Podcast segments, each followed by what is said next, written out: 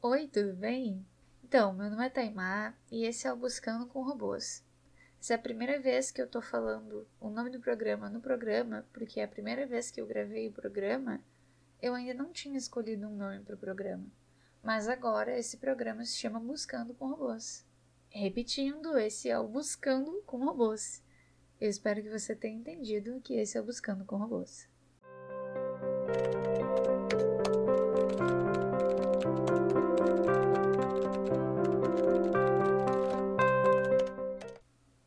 De alguém estar me ouvindo, e no caso essa pessoa seria tu.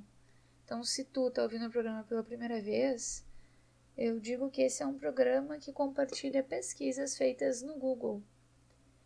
E dizendo isso, eu trago duas informações. A primeira é que esse é um programa de pesquisas, o que pode dizer muita coisa ou não dizer nada. E segundo, e mais importante, é que eu dei uma pesquisadinha no Google se eu podia usar o nome do Google falando o nome do Google no programa. E eu não achei nenhum resultado nas duas ou três primeiras páginas que me dissesse que isso é um crime ou seria um crime de alguma forma. E para cada pessoa que eu falei isso, assim, essa minha dúvida, a pessoa olhou para mim e fez uma cara de tipo, por que caralhos isso seria um problema? Então eu acho que por opinião popular, né, opinião popular aí de as várias incontáveis três ou quatro pessoas que me disseram que isso não seria um crime e as duas ou três primeiras páginas de resultado do Google que não falam sobre ser um crime contra o Google, seria interesse do próprio Google e não falam, bom, então, eu acho que não é um crime. Se for, isso tudo é uma piada, tá, senhor Google? É uma piada. Hashtag humor. Dar um Google é a expressão que veio para substituir o procura na internet ou pesquisa isso online. Em inglês, Google já é usado como verbo. Disponível em qualeagíria.com.br Hashtag Brasil, hashtag expressão, hashtag dá um Google, hashtag procura aí, hashtag Google. Tá, daí nessa edição aqui, essa que eu tô gravando agora, neste exato momento, eu vou compartilhar resultados de uma pesquisa sobre Big Brother. Sim, eu sei. Todo mundo fala de Big Brother. Tá todo mundo falando de Big Brother. E esse é justamente o ponto. Ano passado, o Big Brother me fez ressuscitar o sentimento que eu tinha sei lá, pelos primeiros 10 anos do programa, que eu assistia muito, eu gostava muito. E eu me vi fissurada pela edição do ano passado, né? Comentando no Twitter, consumindo pelo Twitter, consumindo pela edição, conversando com as pessoas, e eu estava na expectativa para esse ano também. Acontece que essas expectativas elas foram completamente frustradas pela realidade que a gente está vivendo agora assistindo ao Big Brother Brasil. E eu tô um pouco triste. Eu tô um pouco triste com o Big Brother Brasil. Né? Então eu resolvi me desalienar um pouco de Big Brother. Então esse é, essa é uma pesquisa com resultados sim sobre Big Brother, mas não sobre Big Brother Brasil. Ou menos não sobre essa edição.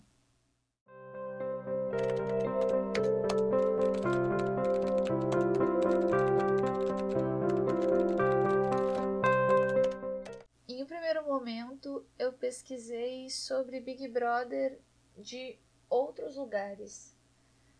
E o primeiro país que eu trouxe um resultado bacana foi a Alemanha, é, de um vídeo postado no YouTube pelo canal Alemanizando. Nesse vídeo tem um casal, eu acho que é um casal, e eles falam 20 fatos sobre Big Brother na Alemanha. Esse é literalmente o nome do vídeo: 20 fatos sobre Big Brother na Alemanha. Dentre esses 20 fatos, o primeiro que me chama mais atenção é que, pelo menos até a última edição, antes de esse vídeo ser publicado, e foi publicado em 2020, até a última edição que eu não sei que ano foi, uh, podia fumar em toda a casa, podia fumar cigarro em toda a casa, não só na parte externa. E eu não sou contra nem a favor, muito pelo contrário. Mas uma coisa a gente tem que concordar: a estética da casa deve ser outra. Deve ser outra estética esse rolê. E aí, outro fato que me chamou a atenção é que a quinta edição do programa durou um ano. E o cara que ficou mais tempo confinado no Big Brother da Alemanha ficou 527 dias ao total confinado, porque ele participou de duas edições. Da primeira vez ele ganhou essa edição de um ano, né? A quinta edição, que durou um ano. E depois teve uma edição que foi entre melhores participantes, participantes mais queridos. E ele entrou também nessa edição e ele ficou mais tempo. Então, enfim. 527 dias isolado. Um outro país que eu trouxe um resultado show de bola para compartilhar foi a Holanda, porque lá teve um parto dentro do programa na edição de 2005. Eu achei um, um resultado aqui, um artigo publicado no Observatório da Imprensa em 12 de setembro de 2005, que aponta aqui como fonte o The Guardian a mulher entrou grávida já na casa e beleza, ela ia ter o filho lá dentro, show de bola. Mas rolou uma treta judicial legal para saber se eles podiam ou não passar o parto e imagens do bebê depois que ele nascesse. E segundo o artigo, o bebê deve ficar em um ambiente separado, no qual não haja câmeras vigiando. Apenas a mãe e outra pessoa responsável por cuidar da criança terão livre acesso ao parto sem câmeras. Pela primeira vez, um participante do programa não será filmado por 24 horas.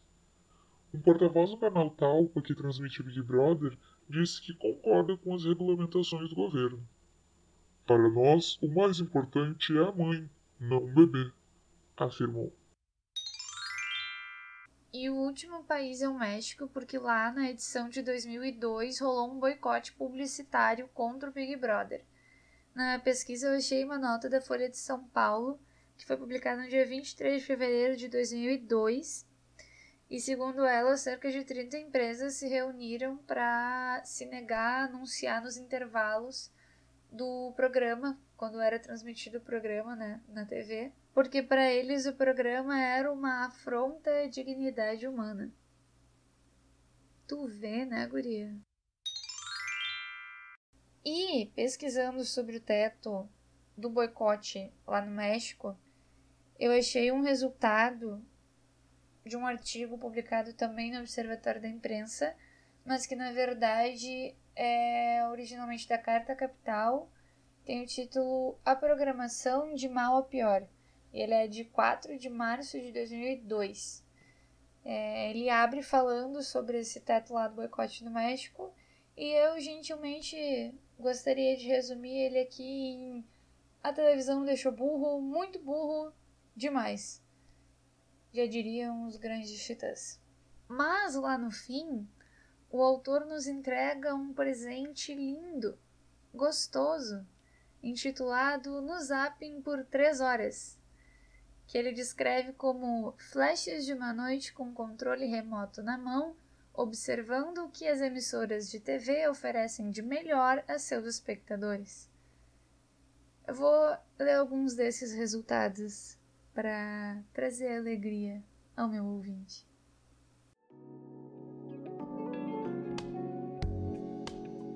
Segunda-feira, 21 horas e 15 minutos.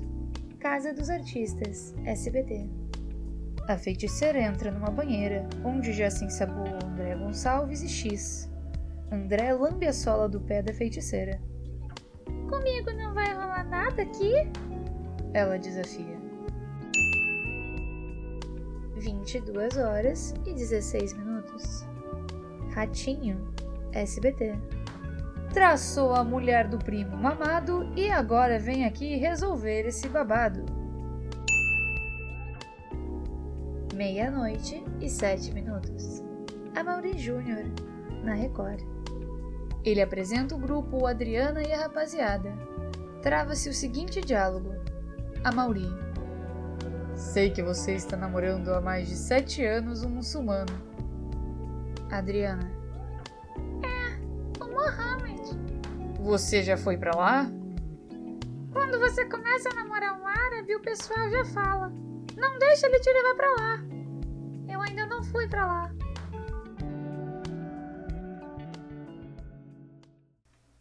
Daí, como eu já estava pesquisando sobre o Brasil, eu comecei a pesquisar curiosidades de edições anteriores. E aí eu me lembrei que a Tata Werneck já teve numa edição, na edição de 2014, eu acho, que a Ana Clara, que apresenta algumas coisas do Big Brother e já fez video show e sei lá, enfim, ela trabalha na Globo, ela participou da edição, acho que de 2018, e ela era de uma família, foi a primeira família a entrar no Big Brother do Brasil, e aí o público teve que escolher entre um dos membros da família.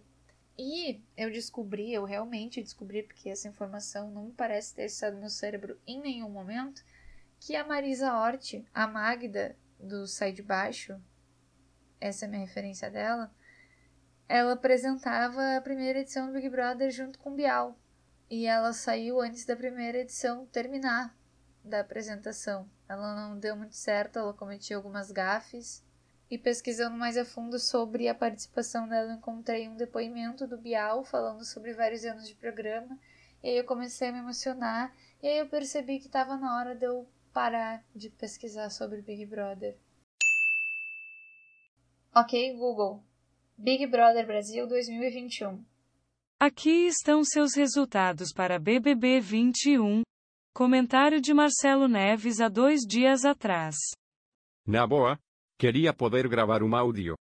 O programa teve uma seleção ruim.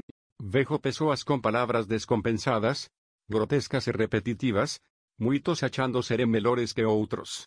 Uma autovalorização a ponto de inverteremos valores. Enfim, estou assistindo para ver até onde chegamos tais melhores. Eu tenho lembrança de brincar de Big Brother quando eu era menor, com meu primo e com a minha irmã, e a gente fazia paredão entre nós três. E é nesse momento que eu me pergunto se era só nós três que brincávamos. Eu não sei, porque não me parece muito inteligente votar entre três, mas de qualquer forma, eu lembro que a gente fazia o confessionário na garagem. E aí ia um de cada vez na garagem e falava, fazia a votação. E depois a gente falava um pro outro que a gente tinha votado. O que também não parece fazer muito sentido. Mas eu não tenho certeza se a minha irmã e meu primo falavam um voto dentro da garagem. Eu só tenho certeza que eu falava, eu fazia todo o discurso ali de afinidade, eu tô votando no fulaninho, porque é isso, isso e aquilo outro. E isso me fez perceber que o Big Brother existe há muito tempo aqui no Brasil e em outros países também. E que eu passei dias, muitos dias, pesquisando sobre o Big Brother e nunca acabava o conteúdo. Porque tem muito conteúdo sobre o Big Brother. Então esse foi meu grande aprendizado com essa pesquisa. Tem muito conteúdo sobre o Big Brother. 99.17, cara. Que maravilha. O brasileiro, quando tem que fazer a coisa certa, pelo menos pra um reality show ele faz, né, o filho da puta. O Buscando com Robôs adverte: se você é brasileiro e não está sorrindo com a última eliminação, você apenas continua sendo brasileiro. Ao persistirem os sintomas, consulte os tweets da Anitta e tente novamente nas próximas votações. Muito obrigada. Tenha bons momentos.